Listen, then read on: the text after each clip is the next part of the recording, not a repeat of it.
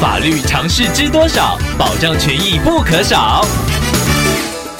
欢迎收听《法律知多少》时间，我们请到台湾瑞银法律事务所律师郑瑞伦来为您解答法律上的疑惑。各位听众朋友，大家好，我是郑瑞伦律师。郑律师您好，听众朋友小鲁通过官网留言板想要请问您，他家里的浴室重新装修，听众生怕日后管线会有漏水问题，影响到楼下住户，所以想去楼下住户家看看是否漏水。想要请问郑律师，如果查看了公寓管理条例，得知若是有维护或者修缮专有管线的必要，住户就必须配合的规定。听众可以要求楼下住户配合检测吗？公寓大厦管理条例的确有规定，在维护、修缮、设置管线的时候，如果必须使用到共用部分，像是师傅需要查看楼地板，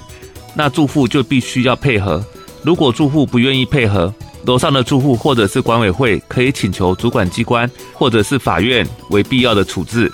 不过，法律虽然有这样的规定，对于拒绝配合的楼下住户，并没有相应的罚则。这是因为要查看楼地板，必须要进入到楼下住户的私人空间，屋主本来就有权拒绝他人进入，所以只有在修缮或者是装设大楼管线的必要范围内，管委会或者是楼上的住户才能够依法要求楼下的邻居配合。而从听众朋友的叙述来看，似乎只是要进行预防性的查看，还没有达到必要的修缮程度，所以律师还是建议听众朋友要好好的与楼下邻居沟通，或者是透过大楼管委会和邻居协商。如果直接引用公寓大厦管理条例要求邻居配合，想必会惹得邻居不高兴而拒绝你的请求。另外，检验漏水的方式有很多种，不是一定要进入到楼下邻居家里面查看才能确认。听众朋友如果担心，也可以请教专业的土木技师。以上希望律师的回答可以帮助到听众朋友，谢谢。